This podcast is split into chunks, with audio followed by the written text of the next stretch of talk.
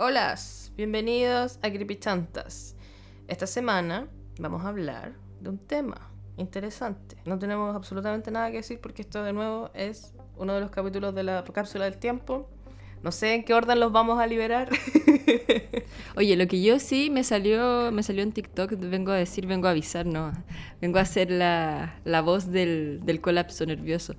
Eh, supuestamente va a terremotear mañana, lunes 26 a las 8 y media de la, ¿La Dura? Dicen que va a ser 8.3 Richter. Se va a caer Chile. No creo. El otro día un, un, chico en, en el Instagram de Creepy Chantas como que mandó unas weas que eran como que el 24 de septiembre que iba a pasar algo porque se estaban cancelando los conciertos y la wea y, fue, y lo mandó antes del 24 de septiembre porque puso así como que van a hacer algo para el 24 de septiembre y yo así, ¿qué wea pasa con el 24 de septiembre? Y al final no pasó absolutamente nada el 24 de septiembre. Bueno, sí, pues yo esta información tan, tan importante la vi en un TikTok y justamente, y justamente decían eso en los comentarios, me llamó mucho la atención porque yo no tenía idea pues de que el era el 24, otros decían, pero oye, pero era el 24 y qué pasó el 24, ya, puro, puro color, el 24, la chat. Y, pero ahora dicen que es mañana. Así que ojalá que no, para que no llegues a un Chile partido por la mitad. Nah, 8.3 La maldición, güey, la verdadera maldición soy yo. Ay, ojalá que no. Nah, pero por si acaso, por si es que este, o sea, este capítulo va a salir después, entonces para por cualquier cosa, para después decir, ay, yo ven, yo, yo, yo sabía. Estamos viviendo en la ignorancia en estos minutos. Y esta, hablando de TikTok, el capítulo de esta semana está inspirado en un TikTok que me mandó la Catalina. Así mismo. que era un TikTok muy cornetero que decía como cosas que la gente no quiere que sepas, o como que los poderes fácticos no quieren que sepa una wea así, era, no me acuerdo muy bien. Y salían como puros nombres de wea y no explicaban nada. Era el peor TikTok del mundo. Pero salían cosas que yo nunca había, ah, no, Paul, había escuchado una de las cosas, pero el resto no las había escuchado. Yo tampoco. De hecho, las busqué para ver si nos daba para. Porque por eso me lo mandaste, pues, para ver si algo daba para mm. capítulo. Y las busqué y en verdad eran como weas así que eran como un párrafo en una Wikipedia culiada.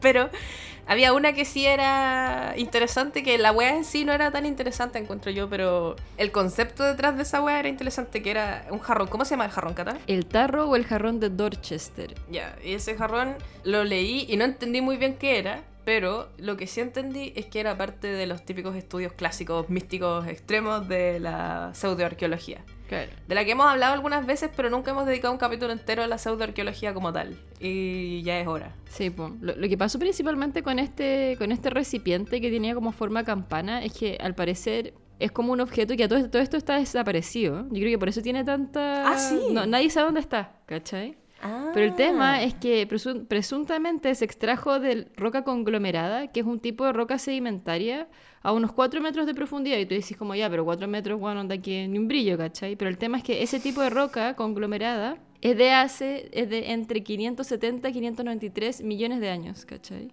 Durante el periodo ediacárico. Entonces, si se estaba metida entre medio de esa roca, significa que probablemente es de ese data, ¿cachai? Claro. Entonces, claro, por, eso en ese TikTok iba ese tarro, ese tarro, esa campana, esa no sé qué, jarrón, perdón. O un jarro culiado. El jarro. es como de cerámica. Yo no sé de qué era, pero las fotos que hay, a mí me dio la sensación de que es como de cerámica. Es de, es de plata. no debe ser de cerámica. Es de plata, de plata, y zinc.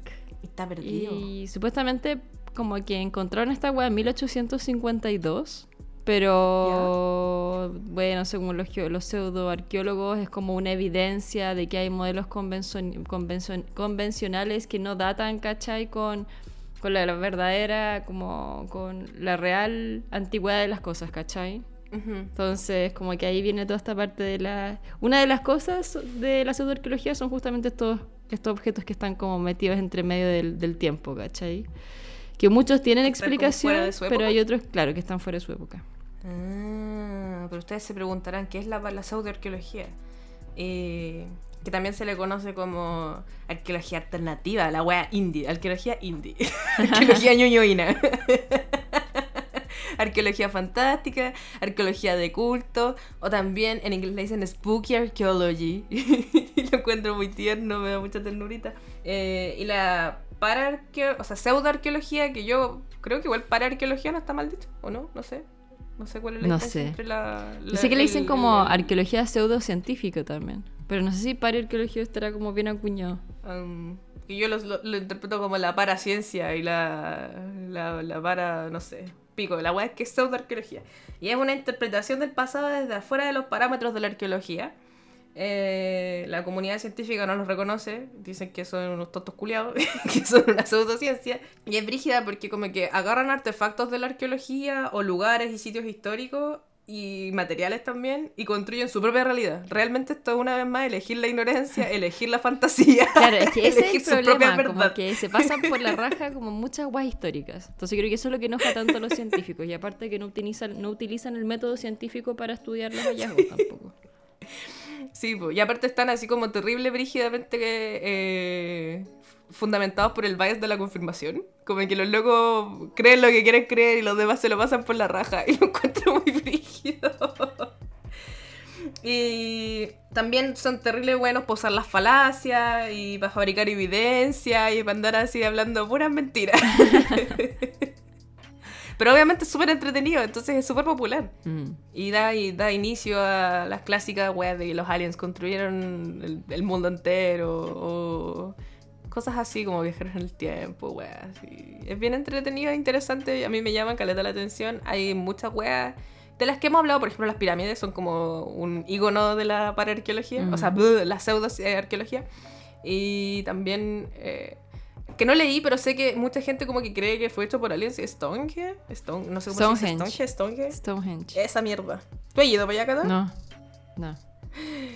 Me gustaría ir algún día. Debe ser igual fuerte. Debe ser brígido, ¿cierto? Donde sí he estado en Chichen Itza, que ahí se supone que también es como que esta abuela construyeron los aliens y la wea, y yo fui, y es bonito, pero yo no sentí que hubieran aliens. Lo que sí me sorprendió es como la calidad de la arquitectura, es como palo yo, a pesar de que no sé absolutamente nada de arquitectura. Es cuático que, por ejemplo, te paráis al frente de una de las pirámides que está en Chichen Itza y aplaudís y suena como un sonido muy brígido, que como que rebota de tu aplauso con el sonido de la pirámide, culia, ¿cachai? Y se supone que ese sonido es como el sonido de los Quetzalcoatl, o de como unas serpientes plumíferas que tenían ellos como en sus creencias. Es muy cuático. Y también está, ¿te viste, viste el dorado? Sí, vi el dorado. ¿No es que tienen ese deporte culiado de pegarle con la cadera, cadera a la pelota y hay como unos círculos donde tienen que chuntarle? Ya, esa weá está en Chichen Itza. Oh. Y eso lo vi y fue como, weón, qué brígida la tecnología de hace chorrocientos años. La cagó, qué bacán. es muy bacán, es bonito. Si tienen la oportunidad de ir a Chichen Itza, vayan. No es tan caro. No vayan en tour, vayan en bus aparte. Ese es mi, mi dato. dato del día de hoy, vayan en bus, no vayan en tour porque no vale la pena ir en tour. ¿Pero por qué decís tú? ¿Por, ¿Por, qué? Porque los tours son súper caros y aparte en, la Ribera Maya como que son salvajes, así como para estafar a la gente. Mm. Entonces te cobran un montón de plata por una weá que podías hacer tú, no sé, pues por ponte tus 20 lucas, lo podías hacer tú así por la tuya. Mm. Eh, y ahí en Chichen Itza tienen así como caleta de como eh, escritas que te explican lo ah, que es. Y como que no es como, como que vaya a ver una wea y no entendí lo que es, ¿cachai? No, o sea, mm. como que vaya y eres capaz por ti mismo de entender qué es lo que estáis viendo, ¿cachai? Y en el tour como que tratan de venderte weas todo el rato, muy latero. De hecho, me acuerdo que yo fui por tour y se subieron unos cabros chicos a vendernos weas, así como decirnos, nosotros no podemos ir a la escuela porque no tenemos dinero, por favor, cómprenos weas. Y puta, ya sí, me da pena que no, pero me da rabia que usen a los niños para eso, así, para tratar de venderle weas a la gente, a los turistas. Ah, pero bueno, esa es mi, mi, mi, mi historia con Chichen Itza, no tiene nada que ver con el capítulo, pero quería contarles. Eh, ¿Tú tienes alguna experiencia con la paraarqueología, Catalina? Puta, me da con decir la paraarqueología, con la pseudoarqueología, perdón, les pido disculpas. Pseudoarqueología. Mmm... ¿O has visto algún lugar que sea de culto para la pseudoarqueología? Así como de culto, es que, bueno, he tenido como el privilegio de poder estar en distintas partes. Yo creo que todas las culturas antiguas, antiguas son como onda, un, un punto especial para los, la mm. pseudoarqueología.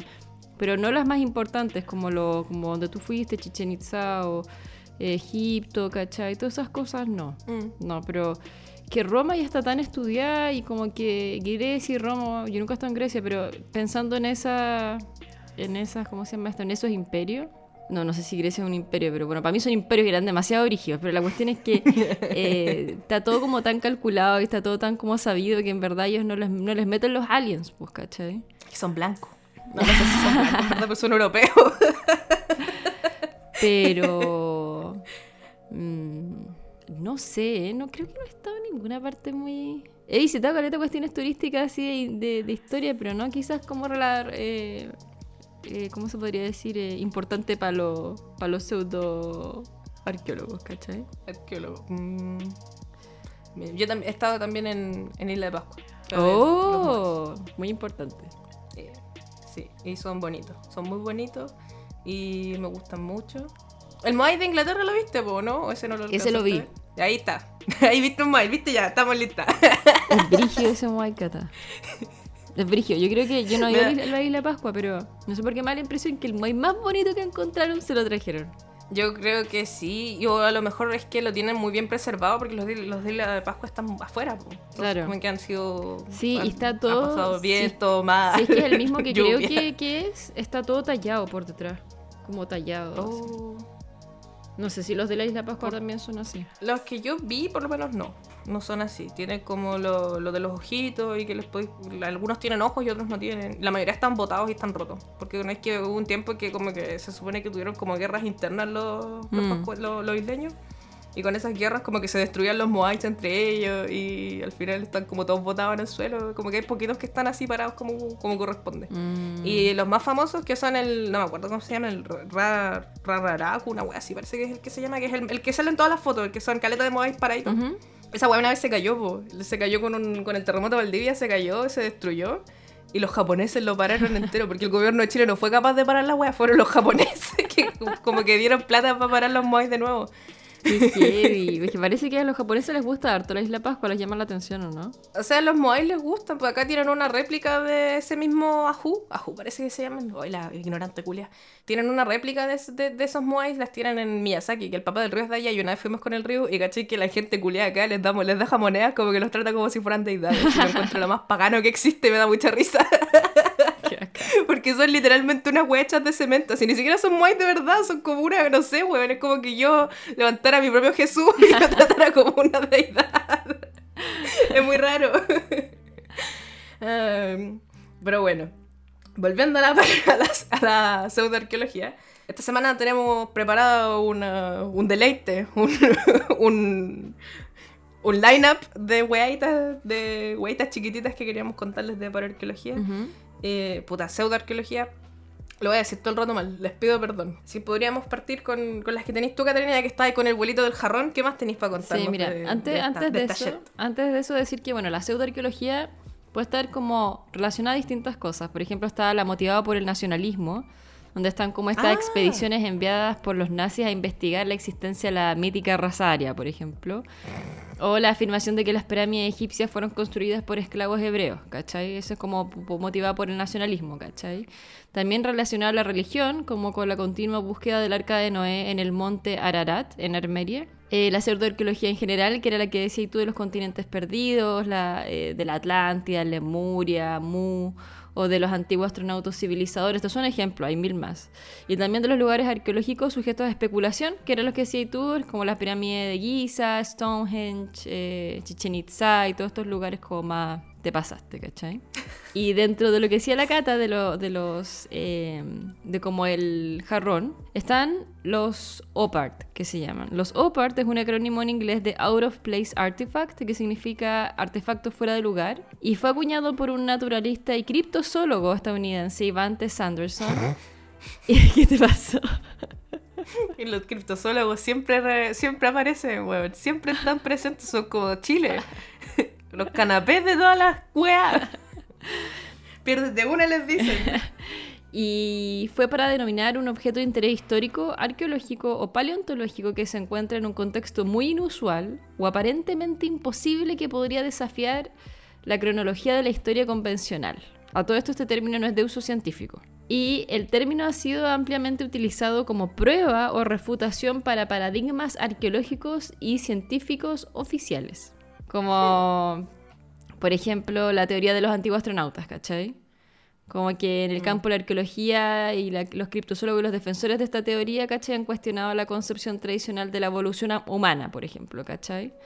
También entra en el campo de la geología los creacionistas de la Tierra joven, ¿cachai? Y así empiezan como a hablar de la edad de la Tierra y de la edad de las cosas y cuán antiguo es esto y cuán antiguo es esta otra weá. Entonces ahí en esa bola andan metidos con los OPART, ¿cachai? Y todo esto, sobre todo para los aficionados de la ufología, es una base para la teoría de que la humanidad habría sido fundada y alterada por civilizaciones extraterrestres mucho más avanzadas o evolucionadas, que es el creacionismo alienígena. Por otro lado, la consideración de los SOPARTs depende en gran parte de los conocimientos que se dominan, que esto era lo que tú decías, esto era lo que tú decías, en gran parte de los conocimientos que se dominan de un periodo histórico, por ello es tan relativa como la veracidad de las, de las teorías de quienes lo utilizan como argumento, ¿cachai? Entonces, por ejemplo, alguien que avala un OPART, la probabilidad de que no sepa historia es muy alta, ¿cachai? Entonces los científicos lo jodían, porque es como, weón, onda.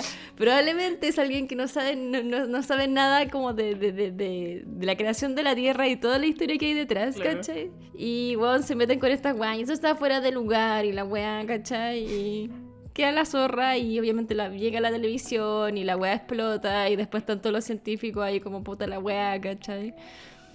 Entonces, eh, existen muchos tipos de OPART, pero hay unos hay pocos que han, se han comprobado, y son raros casos, ¿ya? Oh. Eh, que se comprueba que algún artefacto haya sido creado con tecnología que no se pensaba que existió en la cultura que lo construyó.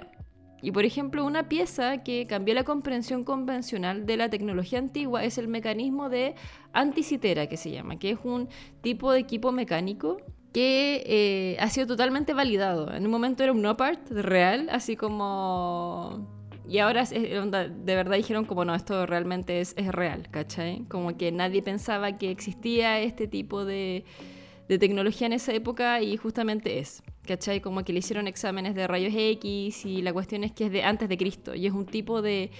es como un reloj, ¿cachai? Y supuestamente en esa época dijeron que lo habían hecho los extraterrestres, ¿cachai?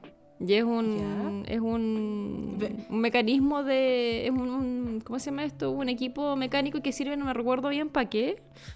¿Cachai? Que no pensaban que tenían en esa época esa esa como capacidad de hacer y dijeron, bueno, son los aliens. al final no, pues realmente los locos podían creer esas weas en esa época, ¿cachai? Solo que no pensaban que lo podían hacer, ¿cachai?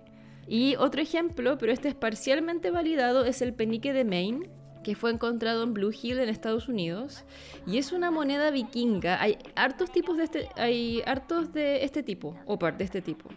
Es una moneda vikinga del siglo XI encontrada en, en un Koken Modding, que es un acúmulo de concha y huesos nativo americano.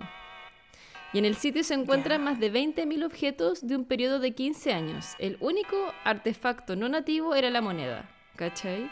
Y algunos argumentan que demuestran algunos asentamientos vikingos en América que la arqueología desconoce, ¿cachai?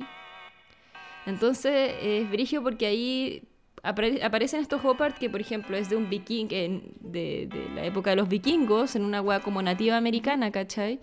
Y al tiro empiezan como, ah, entonces tenían, ¿cachai? Onda, navegaron hasta esta parte, ¿cachai? Mm. Entonces empiezan a aparecer todas estas teorías de que en verdad están todos súper interconectados, ¿cachai? Y después dicen que no, no puede ser y qué sé yo. Y hay hartos de este tipo de OPART. Y de hecho uno que tengo yo, que no hay tanta información, se llama la Fuente Magna. Y está bien cerca acá en Bolivia. Es conocida también como la Vaso Fuente y es un recipiente de piedra de gran tamaño que fue descubierto en Bolivia a las orillas del lago Titicaca por un agricultor local. Esto fue más o menos en 1950 y su filiación cultural y cronología es incierta, al igual el contexto donde fue hallado, ¿cachai? Como que solamente dijeron que estaba lo, cerca del lago Titicaca, ¿no? no se sabe mucho más. Pero en el interior del cuenco se encuentra grabado caracteres cuneiformes sumerios, protosumerios y semitas mesopotámicos. Pero bueno. ¿Cachai? Y se cree que era oh. utilizado probablemente para ceremonias religiosas, ¿cachai? Pero la fuente magna es un ejemplo de que no han podido, es de los pocos OPARTs que no se ha podido saber si es de real o no. Como que están, dice que están como investigándolo. Porque hay muchos ya que lo han descartado, que han dicho como, bueno, mentira, mentira, mentira, mentira. Otro como dijeron que sí era real, como el que te dije anteriormente, ¿cachai? O el parcialmente validado, que es ese penique de Maine que hablan, que era una moneda eh, vikinga. Y este es de los pocos que no se, no se sabe realmente, ¿cachai? Que... Y está, está por cómo llegó ahí. No, eh, no cachan, po. No saben si es que realmente hubo oh, alguna forma de. Hablan de que existe, quizá había como en alguna ruta comercial, ah. ¿cachai? Entre Asia, Europa y eh, las Américas, pero no se sabe. En, este, en este momento está en el Museo de Metales Preciosos, en Museo de Oro, en La Paz, Bolivia, por si alguien lo quiere ir a ver. Y el otro que a mí me interesó, porque yo tengo una historia. una historia muy mala, pero la voy a contar igual. Eh, yo cuando chica tenía unos sueños súper agilados, así, pero sueños muy raros. Sobre todo a una edad específica tuve como tres sueños muy cuáticos y con mucho significado. Y uno de ellos era muy raro y, y aparecía gente rara, no sé. Y se lo conté en ese momento a un amigo, entre comillas, que nunca más vi.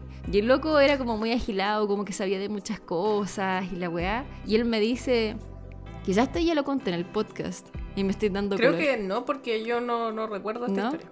Ah, ya, que él me dijo oh, weón, tú perteneciste a los lemurianos. Ese sueño que tuviste es que tú tu pasado eras del, continente Lemuria. O si lo habías contado, no me acuerdo, pero bueno, sigue contándolo. No, eso más que nada, ¿cachai? Entonces yo siempre quedé como, weón, primero nunca había escuchado del continente donde había escuchado de Atlantis, pero no de Lemuria, ¿cachai? Y yo le dije, pero qué weón, eran los atlánticos, los atlánticos, los atlantes, los, los que andan perdidos por el espacio, y me dijo como, no, sí, los atlantes pelearon, tuvieron una batalla como muy brígida con Lemuria. Y tú lo que me describiste en ese sueño es justamente esa batalla, weón. Me dijo, y tú eres como de, tú ya pasaste, fuiste de los lemurianos y eres de, eres de, ese, de ese continente, lemur, lemur, lemur, ya. Y mientras leía todo esto de los de la pseudoarqueología, me topé con el continente perdido de Mu. No de Lemuria ni de Atlantina, sino de Mu. Y eh, lo había escuchado. ¿Qué? M-U. M-U. Mu, Mu. Como la letra griega, Mu. ¿Lo había escuchado? No.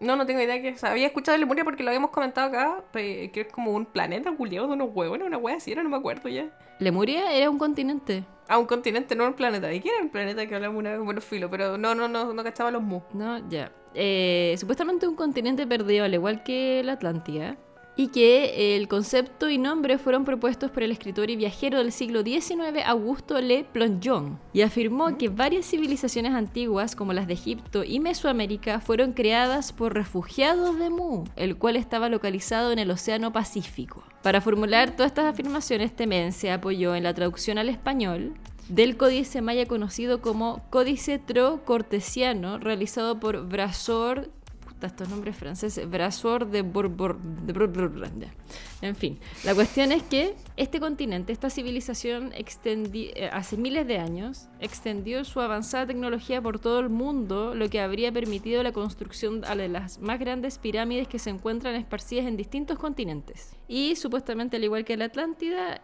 fue destruido hace 12.000 años por los dioses como castigo por ser una civilización decadente. ¿Ya? La existencia de Mu ya era cuestionada en esa época, cuando este men lo, planteó, ya era cuestionada, ¿cachai? Onda, como que actualmente los científicos descartan el concepto de Mu y otros presuntos continentes perdidos, como Lemuria, como físicamente imposible, ya que el avance de la ciencia ha demostrado la imposibilidad de este hecho por las pruebas ofrecidas por la tectónica de placas, que descarta la existencia de un continente perdido, argumentando que un continente no puede ni hundirse ni ser destruido en un periodo tan breve. ¿Ya? Que es lo que dicen estos mens, que fue como hace 12.000 años atrás, esa hueá no puede ser, según ellos, ¿cachai? Y aparte los arqueólogos rechazan el parentesco entre las culturas nativas de América y las de la cuenca mediterránea, de Oriente Medio y de la India, ¿cachai? Que es lo que defienden tanto que ellos fueron como los precursores de todo al final, los de Mu, ¿cachai? Mm. Eh, otra posible explicación para el origen de esta leyenda es que en la prehistoria la Tierra se encontraba cubierta de hielo en gran parte de su superficie a causa de la última glaciación. Esto provocó que el nivel del mar se encontrase 100 metros por debajo del nivel actual y en consecuencia muchas tierras costeras que ahora se encuentran sumergidas en aquellos tiempos estuvieran sobre el nivel del mar. ¿Cachai? Ah. Entonces esto significa que cuando la glaciación terminó, hace 12.000 años, Muchos pueblos costeros fueron sumergidos, y esos creen que fue el origen más probable de la leyenda del diluvio universal, por ejemplo, ¿cachai? Ah, ya. Entonces eso es lo que se cree que, que puede haber pasado con muchas civilizaciones importantes. Y acá traigo una que es japonesa, de hecho, y que está relacionada con, con Mu.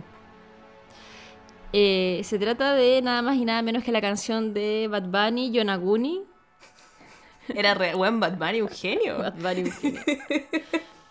Yonaguni, eh, se llaman las estructuras de Yonaguni, son un conjunto de estructuras descubiertas en la isla japonesa de Yonaguni alrededor de 1985 por un submarinista japonés que las encontró por casualidad. Y se trata de un megalito que probablemente estuvo fuera del mar durante las eras glaciares, con formas, eh, con formas en su superficie que parecen haber sido talladas por el ser humano. ¿Ya? Para diversos geólogos e historiadores, las estructuras podrían tener un origen natural, mientras que otros sostienen que estas estructuras muestran un trabajo artificial y humano, al menos en parte. ¿Cachai? O sea que ya tiene parte natural, pero así totalmente natural no. O sea, hay muchas partes que fue, fueron los humanos las que la tallaron, ¿cachai? Y por el lado pseudoarqueológico, otros autores suponen que Yonaguni fue parte de la civilización de Mu, cuya suerte habría sido similar a la de la Atlántida o de Tule. Entonces tenemos dos teorías acá. La teoría de Misaki Kimura, que él, eh, al parecer, esta isla, si no me equivoco, está cerca de la zona de... Eh, ¿Cómo se llaman estas, estas islas al sur de Japón? ¿Okinawa? Okinawa. Están en esa zona, ¿ya? Ah. Según el estudio del profesor Kimura, que, es un científico, la estructura natural fue en alguna época modificada por el ser humano. Él de esto está seguro, ¿cachai? Y esto daría, fuerza, esto daría fuerza a las especulaciones, según las cuales Yonaguni pudo ser parte de la civilización de Mu y que luego desapareció tal y como la Atlántida o Tule, y se trataría de una construcción realizada al menos hace 10 milenios, lo que la convertiría junto al santuario de Göbekli Tepe. ¿Te acordáis que la Ángel habló de Göbekli Tepe? Sí, sí me acuerdo se convertiría junto a esta en la estructura arquitectónica más antigua conocida, muy anterior a las principales edificaciones, a las primeras edificaciones de Mesopotamia, Egipto, India y China. ¿Ya? Entonces estamos hablando de algo muy antiguo y que está sobrepasando todo esto, ¿cachai? Y está la, teoría, la teoría de Teruaki Oshi, que él es un eh, geólogo y que el origen de estas edificaciones es, anterior al final de la era glacial, según la opinión de él, ¿cachai? Es anterior. Entonces, supuestamente, eh, sus supuestos constructores, si es que fuera así, ¿cachai? Pertenecerían a una civilización mucho más, mucho más sofisticada que las conocidas de la antigüedad, formadas después del cuarto milenio antes de Cristo. ¿Cachai? O sea, serían mucho más ágiles que las que, las, que las que conocemos, si es que fuera así. Y el 4 de mayo de 1998, parte de la isla y del monumento fueron destruidas por un terremoto submarino. Y después del terremoto se realizaron filmaciones submarinas descubriendo nuevas estructuras jamás vistas anteriormente, cuya forma es similar a los sigurats de Mesopotamia. Yo no busqué qué eran los sigurats, pero al parecer son un tipo como de edificación que hicieron los de Mesopotamia, que tiene características insospechadas que, según algunos, desmentirían su origen geológico, Acá ya estarían diciendo que no es geológico todo esto. Y, se los, y los convertirían en los edificios más antiguos del mundo. En términos históricos y arquitectónicos, lo más heavy de esto es que no se les puede atribuir a su construcción al reino de Ryukyu, porque en toda esa zona existió este reino que es conocido. De hecho, toda esa zona. Yo fui a. Se me olvidó el nombre nuevo de la isla. Okinawa. no sé por qué en mi ah, cabeza. Fuiste con la, fuiste con la funadita. Sí. Con la funa. Pero vayan, o sea, no, pero vayan. Pero a lo, a lo, que voy yo es que si es que algún día van a Japón y pueden ir a Okinawa, vayan. Porque es muy lindo, porque es otra, como dicen ahí, es otra. Es japonesa, pero a la vez no. Es rara. Es como otra cultura Okinawa. Yo nunca he ido, pero sí me da la sensación de que es como otra cultura, nada que ver con la cultura japonesa general. Sí, entonces como que, Creo que Okinawa estuvo ocupado por Estados Unidos y por otros países varios años, entonces como que tienen una wea así, hasta el japonés que usan es, diferente, eh, no, se parece al japonés tradicional. Sí, y el tema es que supuestamente ahí lo que más dicen cuando uno va a Okinawa es que ahí hubo un reino, y es el reino de Ryukyu. Y históricamente ese reino fue entre el siglo XII y el siglo XVII. Duró caleta. Duró caleta. Y en términos históricos y arquitectónicos, esto no se les puede atribuir a ellos, ¿cachai? Porque hasta ahora no se han descubierto las herramientas con que se han construido las estructuras y sus dimensiones son comparadas con las pirámides de Egipto, Mesopotamia, México y Perú. ¿Cachai? Entonces fue gente de antes de ellos que hizo todo esto, ¿cachai? Brigio. Y no se sabe quién. No se sabe quién. Oh, bueno, estoy para la cagada. No se sabe. Yo aquí escéptica y ahora para así pseudo arqueóloga al toque. Entonces yo hablé, yo o sea, yo ahora hablé de Yonaguni más que nada porque hablan de que probablemente puede haber sido Mu, ¿cachai? Porque supuestamente Mu está en el Mm. Ah, y el. Sí, pues y Japón da el Pacífico. Claro. ¿Por qué elegiste Yonaguni, Catalina, por la canción de Bad Bunny o porque te llamó la atención nomás? Me llamó la atención. Ay, también, Oh, y yo también lo lo, hubiese leí. elegido por la También, lo- canción de Bad Bunny. también lo leí y dije, esto me, esto me, me suena, ¿cachai? Me pregunto, sinceramente, así como fuera del meme de Bad Bunny, me pregunto si él habrá sabido lo que era Yonaguni, así como de lo que estamos conversando ahora, antes, de- cuando hizo la canción, o simplemente es como una agua que le llamó la atención. Me pregunto, a lo mejor Bad Bunny es un pseudo arqueólogo. a lo mejor es creyente de todas estas mierdas. si algún día lo conozco, le voy a preguntar. Ya, te dejamos esa misión Si algún día-. No, y para ustedes también, si algún día tienen el, no sé, la suerte o la, o la desgracia, no sé qué sea para ustedes conocer Bad Bunny, si es una suerte o una desgracia, de conocerlo, le pre- pregúntenle por favor, que decimos nosotras, que si que él sabía lo que era Yonaguni antes de hablar de Yonaguni o no. Bueno, y volviendo a Mu, los partidarios de la existencia Mu lo que más dicen es que, bueno, era la patria de una gran civilización solar, ¿cachai? Como que una de la antigua cultura del Valle Lindo se convirtió en un importante descubrimiento eh, porque estaría confirmada, ya que los jeroglíficos de la cultura del Indo eran sorprendentemente, parecidos a los de la isla de Pascua. ¿Cachai? Y en un momento lo que más habló es que la ubicación de Mu estaba muy cercana a la isla de Pascua. También supuestamente eh, se habrían hallado gran cantidad de textos budistas que mencionan una tierra que según parece se encontraba en el Océano Pacífico también. Y que varias civilizaciones antiguas tendrían un origen común en Mu. Esto lo dije anteriormente, pero son el antiguo Egipto, Asiria, la civilización del Valle del Indo, Perú, preincaico, la isla de Pascua y en menor medida las culturas premayas. Y esto era porque, bueno, supuestamente compartirían similitudes artísticas, arquitectónicas, lingüísticas, todas ellas ocupaban en la escritura jeroglífica, creencias comunes como del tipo solar. Egipto y Asiria y los nativos pascuenses conservarían una leyenda bastante similar. En Egipto y en Asiria se trataba del mito originario de la Atlántida y en Pascua existe la, existe la memoria de la antigua patria llamada Jiva, que se hundió por un cataclismo y que produjo una, una emigración a la isla de Pascua. Y hay un testimonio de los aymarás de Perú y Bolivia que constituye otra evidencia de esta memoria común, ya que también hacen referencia a esta tierra perdida y en la misma ubicación, pero en este caso le llaman Atlantis, que significa Ah, tierra antigua. ¿Cachai? Que significa tierra antigua.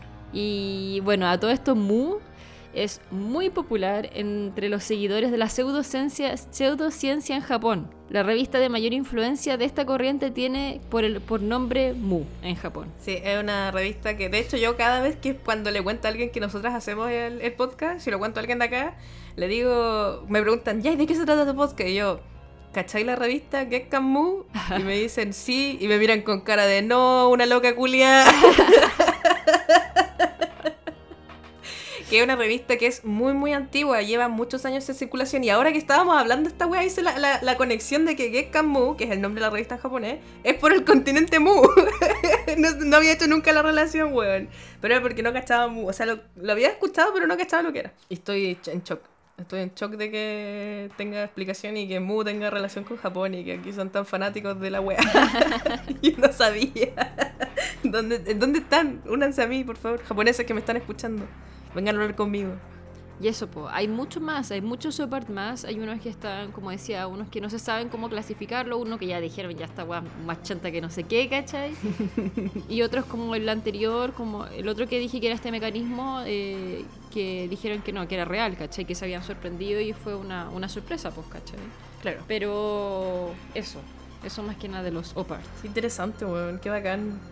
¿Tú crees que haya existido como.? O sea, me llama mucho la atención Yonaguni. Como que voy a leer caleta ahora, voy a buscar Yonaguni. Voy a decirle al otro que busque en japonés y que me lea cosas en japonés sobre Yonaguni. Me, me llama mucho la atención. Y ojalá algún día ir a Okinawa a ir a buscar Yonaguni. a buscar estas, estas estructuras. Bucear. Supuestamente uno se puede sumergir. Sí, po, sí, po. de hecho el río creo que puede porque... O no, no me acuerdo si el río tomó el curso de buceo o no. Yo no lo he tomado y no pienso tomarlo porque me da miedo. Pero el río lo voy a mandar con, con, una, con una cámara a grabar. A todo esto lo, lo- lo- lo interesante acá de las teorías es que uno fue un geólogo y el otro fue un científico, ¿cachai? Que hablaron de esto. Claro. Ahora, hay científicos igual ahí me, me te pasaste, pues si hemos leído de científicos que avalan cuestiones que uno queda así como, eh. Pero, pero no sé, pues.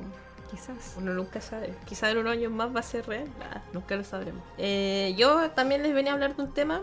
Eh, me voy a alejar de, de los objetos. ¿Por qué no tenéis más, más, más, objetos? Siento que no estoy interrumpiendo, perdón. Ah, ya. Entonces yo les venía a hablar esta semana también de un tema que me llamó caleta la atención y dije así como que no creo que esto sea mucho y es caleta. así que tomen su café, asiéntense, abróchense los cinturones. Preparen su No, no sé si es tanto, pero pero por lo menos yo tengo harto apuntes sobre el tema, que es sobre las maldiciones de la momia. No la película, sino el verdadero concepto de las maldiciones de la momia maldición de la momia, maldiciones de las momias, o también las maldiciones de las tumbas de los faraones y toda esta wea, porque hablar de Egipto nunca es suficiente y siempre hay que hablar más de Egipto de lo que ya hemos hablado. ¿Cachai? Que se supone que una maldición de la momia es una maldición que le cae a alguien que irrumpe o disturba a una momia de un faraón, egipcio obviamente, y como que es cuático porque se supone que estas maldiciones les pasan a todas las personas que entran a estas weas, sean arqueólogos o sean ladrones. Entonces no diferencia y ataca a todo el mundo. y puede caer en forma de enfermedad, mala suerte o la muerte. Existen como desde mediados del siglo XX y hay como varios autores y documentales que han afirmado que la maldición es real y demuestran como con exámenes y ahí weas así de bacterias y radiación para decir que de verdad existen las maldiciones de las momias. Pero igual sigue siendo una pseudoarqueología y una pseudociencia y no es real porque no hay nada que nos demuestre que esto sucedió realmente, sino que son como la mayoría de simples coincidencias. Y los orígenes de esta wea se han desarrollado principalmente dentro de culturas europeas y no dentro de la misma cultura egipcia. Entonces al final es como una wea cultural, un fenómeno cultural y no un fenómeno científico y no tiene ninguna puta base. Pero hay algunos casos así eh, de verdaderas maldiciones descritas dentro de las tumbas de faraones pero no son como, o sea, no sé si son faraones o no, porque no lo entendí muy bien. Pero sí hay como weas escritas. Y por ejemplo, el más famoso es uno que está en la mastaba de Kentika y Keki, que es de la sexta dinastía, que está en Saqqara, que esto es en Egipto, obviamente. Y tenía dentro de la wea unos escritos, pero no eran escritos como de maldición, sino que eran unos escritos que eran como dirigidos a los sacerdotes Ka, que eran de la religión de ese entonces. Y era como para reservar el, el ritual de la puridad y de, del faraón y de su weita después de la muerte, más que para advertir a ladrones de como que les iba a caer una maldición, ¿cachai? Pero esto es como una de las weas que, como, más famosas es que tiene escritos reales dentro de la wea. Ya. ¿Cachai? Porque hay otros que son como que, ah, pasó esta wea y se murieron unos culiados, es la maldición de la momia, pero aquí de verdad había algo escrito, ¿cachai? Y donde se empezó a como a agrandar el concepto de la maldición de la momia es que en el siglo XIX encontraron la tumba de Tutankamón. Que allí es como la. Yo creo que haya escuchado de esta maldición, pues la maldición de Tutankamón, que es como la guama brigia, que murieron todos los culiados. Que es real. ¿Por qué? O sea, no sé si la maldición es real, pero es real que todos murieron. ¿Cachai? Concha tu madre. ¿Cachai? Que en, mil, en 1922, eh, un weón que dirigía la expedición, que se llamaba Howard Carter, encontró la tumba de Tutankamón. Y. ¿Cachai? Que a pesar de que existe esta creencia popular de que todos murieron por la maldición de Tutankamón, no había nada escrito dentro de la tumba, no había absolutamente ni una que dijera que iba, estaban malditos. Pero esta weá fue en el 92. Y con el pasar de los años, algunas de las personas que estuvieron en la excavación y que fueron en la expedición empezaron a morir de a poco. Por ejemplo, en 1923, el príncipe Ali Gamul, Ali Gamel, una weá, no entiendo la letra para variar, eh, fue asesinado por su esposa, le pegó un balazo en 1923.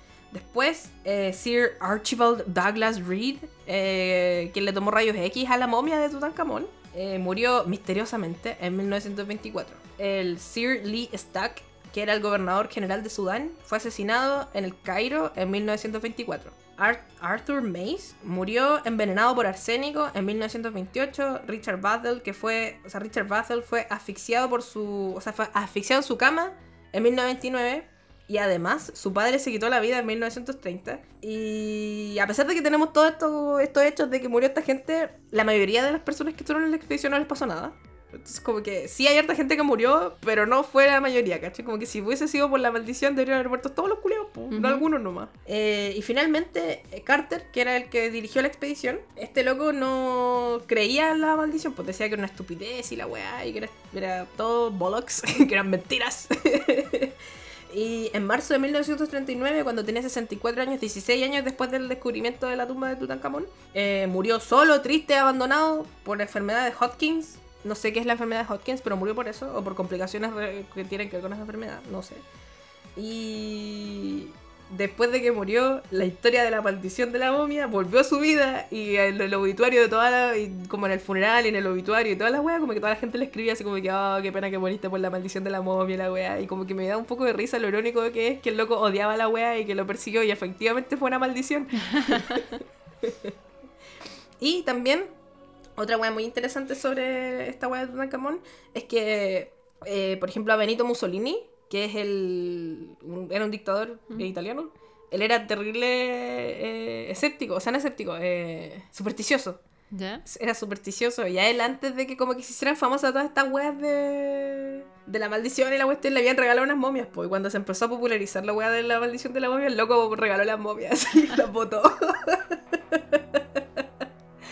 y Arthur Conan Doyle, que es el escritor de Sherlock Holmes, el loco como que sugirió la idea de que la muerte de Lord Carnarvon, que es el caballero que financió esta expedición para ir a buscar a Tutankamón, él falleció después de que abrieron la tumba de Tutankamón porque lo había picado un mosquito y esta wea tenía una picadura de mosquito que se le hizo cuando estaban en esta expedición. Y este loco estaba afeitando y se cortó la picadura de mosquito y se le infectó y le dio una infección a la sangre y se murió de esa wea. ¿Cachai? Entonces como que también él fue uno de los primeros buenos que se murió por, por la maldición de Tutankamón, se supone.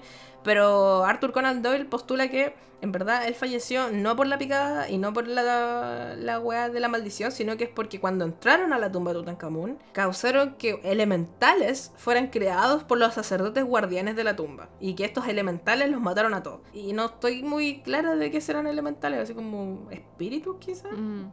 Como, los elementales son como hadas. Sí. ¿Cierto? Como que esa sensación me da de los elementos. Arthur Conan Salamandras. Y había otra weá que no entendí, weón, y por eso no la escribí, pues la voy a contar como la mierda, porque de verdad no la entendí, que era que un weón como que llegó a su casa y había como una serpiente culiar, una weá como comiendo su sucanario, y que esta serpiente era como una cobra, y las cobras son de los egipcios, pero de verdad no entendí, lo leí, lo leí, lo releí, no entendí. Así que van a vivir en la duda como yo, porque no entendí qué weá se supone que era. Pero qué miedo. Sí, era muy raro. Y caché que... Eh, a pesar de que, como decía antes, no, como que no habían tantos escritos, de amenazas, como de, de va, te va a pasar algo malo, sí hay unos casos de que sí van a ver como una maldición que te iba a caer o que te iba a pasar algo malo por meterte a la weá, pero no era tan común porque se, porque se dice que las profanas, es como que la idea de que se iba a profanar una tumba era tan impensada que escribirla incluso llegaba a ser como mal agüero, entonces como que ni, ni así las escribían, ¿cachai? por eso no habían como escritos de estas maldiciones y la weá, supuestamente. Pero sí hay las que ocurrían, ocurrían más en el imperio antiguo, por ejemplo, ejemplo, la tumba de Anctifi, que eh, decía, cualquier autoridad que haga maldad o malicia alguna a este sarcófago, que Henen, que era una, deidad local, no acepte sus ofrendas y sus herederos no hereden. Imagino que como que no le llegue nada bueno a ni un culiado y que todo sea terrible. Claro. Era como una maldición al final, porque están tirándole desde, la, desde el Maya. Claro. Y otra es la tumba de Ketira y Keki, que dice que a todos los hombres que entren a mi tumba impuros habrá un juicio, un final será hecho para ellos, les agarraré del cuello como a un pájaro y haré que me tengan miedo. ¿Cómo quedaste?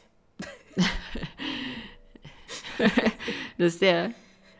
Palo yo. Pero reitero como que al final igual no hay nada así como real que diga que hay una maldición. Son como meras coincidencias y además para el siglo XIX o sea, antes del siglo XIX no se habían traducido los jeroglíficos. Entonces, como que no, no se habían descifrado, no se entendía qué era. Y no podían traducir estas como. Si es que había una maldición, no se podía traducir. Entonces, como que todo lo que pasaba antes de este siglo que podía ser interpretado como una maldición, en verdad nunca fue interpretado como maldición porque no se podía leer la web, entonces mm. se interpretaba como que era mala suerte o coincidencia. Mm. Eso sí, yo creo que era solo coincidencia y no hay una maldición de la momia, es toda una mentira. Pero sí hay un caso de un caballero que tenía como una. que había comprado una momia y se las había llevado. ¿Cómo se llama el caballero? Eh, Luis Pennicler. Pennichter, que compró dos momias en Alejandría y se las llevó y se subió a su barquito y el barquito culiado eh, como que estaba todo tapizado en, en tormenta Y está todo así paloyo y en la noche lo atormentaban dos espíritus, según él. Entonces, ¿qué hizo? Agarró a las momias y las tiró por la borda. Hay unas momias terribles de brígidas, ¿te acordás? Onda, si te cacháis así, onda, los reyes máximos de Egipto, weón. y el culiado las tiró por la maldita borda. Y caché que yo que me hice una pregunta y dije, ya, pero estas weas de las. de la. de las maldiciones tienen que existir porque le empezó a pasar cosas malas a la gente porque se metían a las tumbas a chorearse las huevos, ¿cachai? Y ahí dije, ¿por qué se choreaban las momias? ¿Qué estaba sucediendo en estos siglos? Entonces aprendí el día de hoy que del siglo XVI al siglo XIX los egipcios y las momias eran como la wea máxima del... Todos eran fanáticos de esta wea, todos querían así como obtener todo lo que pudieran obtener de Egipto y estaban obsesionadísimos. Entonces, al principio se creía que las momias podían tener la propiedad de curar enfermedades y por muchos siglos consumieron una hueá que se llama mumia. ¿Has escuchado alguna vez sobre la mumia, Catalina? ¿Se comían las mumias? No, no, no, un, remedio que se llamaba mumia. Ah, no. ¿Te suena? ¿No? Ya, la mumia es un polvo hecho de momia pulverizada. ¿Viste que se comían las momias? y se las comían.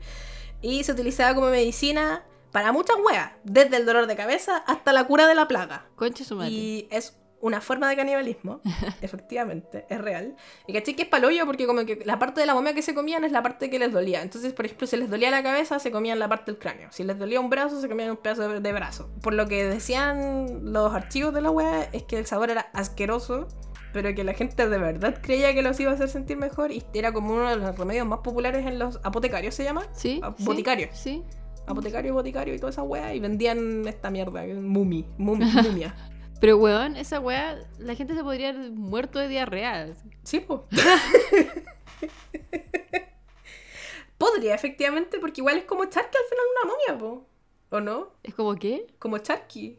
O no, no sé en verdad cómo funciona el proceso de modificación, pero mi mente es una, un Deben tener como químicos, pero químicos deben ser químicos igual como naturales los que deben haber ocupado. Pero igual, pues, weón, es una cuestión así que... Carne podrida. Sí, pues, no sé, pues. Qué asco, weón. Y se tomaban esta weá y... ¿Caché que un doctor real, que se llamaba Guy de la Fontaine, eh, él nunca estuvo muy de acuerdo con esta weá y él nunca, nunca consideró que tenía ningún como valor científico ni valor medicinal comer esta mierda. E incluso en 1564, un día él viajó a Alejandría y vio como en las calles vendían momias falsificadas hechas con campesinos y se las vendían a los europeos.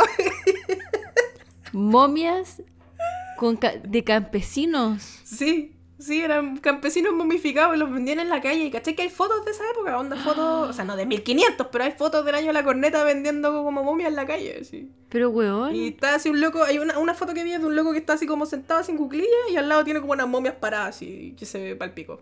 y lo encuentro muy palo yo. Concha su madre. Y caché que para el siglo XIX ya no se consumían momias, porque ya lo consideraron una wea asquerosa y se dieron cuenta que no tenía ningún puto sentido, por suerte. Pero los aristócratas victorianos decidieron empezar con una práctica increíble. Siéntate, afírmate Catalina. Estos hueones hacían unas fiestas que les llamaban las fiestas de desenvolver momias. Y aquí, para demostrar que tenían mucha plata y poder adquisitivo de comprar una momia, porque son caras, y no solo caras, tenés que, yo creo que no, en ese entonces no creo que haya sido contrabando. Probablemente debe haber sido legal comprar momias. No creo que haya sido legal. Eh, estos locos armaban fiestas y ponían en el medio de la habitación una momia y empezaban a recortarle los vendajes y a abrir así. ¿Cuál unboxing 2000 de influencer? de Instagram? Y estos huevones abrían momias, abrían los vendajes de una momia y ahí demostraban que podían hacer la weá y que tenían el suficiente dinero y la shit. Y estas fiestas terminaron gracias a Dios, a gracias al cielo, a la Virgencita y a Diosito y a San Expedito en el siglo XX, ya que empezaron a encontrar que la, la práctica era demasiado macabra. Entonces como que... Y ahí empezó así a solidificarse esta weá de la maldición de la momia, entonces los buenos ya se les empezaron así como diría mi papito a concharse los meados y ya dejaron de hacer esta weá, por suerte. Y hoy en día el mercado negro de antigüedades y contrabando, incluyendo obviamente momias, vale aproximadamente 3 billones de dólares. Entonces quiero que sepan que se siguen contrabandeando momias y que incluso el año, ¿qué año fue? Parece que fue el 2011, no me acuerdo, pero un, un científico hizo una de estas como abrir una momia, po, ¿cachai? Pero no entendí bien si era una momia de verdad o si era como una como un maniquí y estaba demostrando así cómo se supone que, que era lo que hacían los victorianos y ¿cachai? Que la weá era terrible respetuosa, entonces él también tenía que ser un irrespetuoso culiado y lo que hizo fue que puso esta canción Walk Like an Egyptian, ¿la cachai? Tenía esa canción de fondo así sonando a los parlantes a todo chancho. Y eso es lo que les tenía. Espérate, ¿valen 3 billones? Billones de dólares. Pero aquí no entendí si era el mercado negro entero o las momias. Yo creo que es el mercado negro entero porque es demasiada plata para que sea una sola momia lo que vale 3 billones de dólares. Billones con B. Chucha. Pero, weón, a mí que me dieran plata me compré una momia, weón, qué miedo. No creo que la maldición de la momia exista, pero ¿para qué uno se va a arriesgar? Acabó. No, después llega Tutankamón a ni cagando.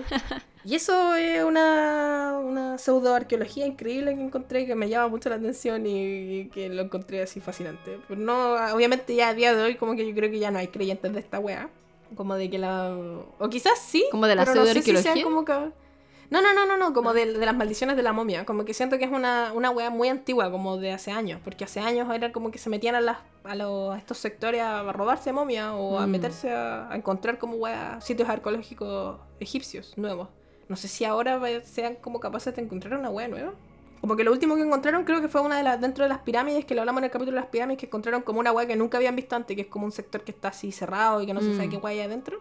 Pero no creo que si la gente se va a meter a esa wea ahora, año 2022, vayan a creer así como que, ah, la maldición de la momia. no sé, hay gente supersticiosa. Pero ¿serán supersticiosos los arqueólogos? ¿Qué dirigidos ah, los arqueólogos ah, los arqueólogos? No, no creo. Los arqueólogos están más cerca de la. O no sé. No sé, la verdad. No sé. La gente, la gente supersticiosa es muy fascinante. Como Don Francisco. Que él es supersticioso. Bueno, yo, tenía. Tengo un tío funado que es así, pero supersticioso cagar. Todas las familias enfermas de supersticioso, pero acá es brígido. Así. Oh, qué paja, Era así cuático, cuático. Cuando una vez le pasé la sal, así como me dijo, ay, pásame la sal y le pasé la sal y no se la dejé en la mesa. Yo loco así tirando sal en la mano y tirándola para atrás, ¿cachai? Y la weá así. Y yo así, ¿qué onda que está pasando? Y me dijo como, no, es que si tú me pasas la sal así de mano a mano, significa que nos vamos a pelear. Entonces, bueno, nos peleamos, viejo culiado, pero... Pero no necesité, no necesité la sal para pelearme con él, weón. Pero también era así brígido y creo que también votó weas familiares, ¿cachai? Como que hubo, sin querer, hubo como un, pseudo incendio en la casa de ellos, ¿cachai? Pero fue por una equivocación de una tía abuela, ¿cachai? Que se, que se le quedó la plancha prendida y según este loco era no, era todo, era la, eran como cosas que se había dejado mi tía del lado familiar mío, ¿cachai? Y todo lo tiraron a la basura. Hay gente, miles de cosas así como antiquísimas, ¿cachai? Como de bisabuelos y weá, todos a la basura. Porque este viejo no, eh, este viejo así como no. Esto... estaba como cargado? Sí, según él estaba cargadísimo, ¿cachai? Oh, la weá estúpida. Y todo así, pues era, era toda esa onda. Puta, qué paja. Mi abuelita igual tampoco me dejaba hacer la sal en la mano porque se a pelear. o sea, yo, yo creo que ha funcionado, nunca hemos peleado.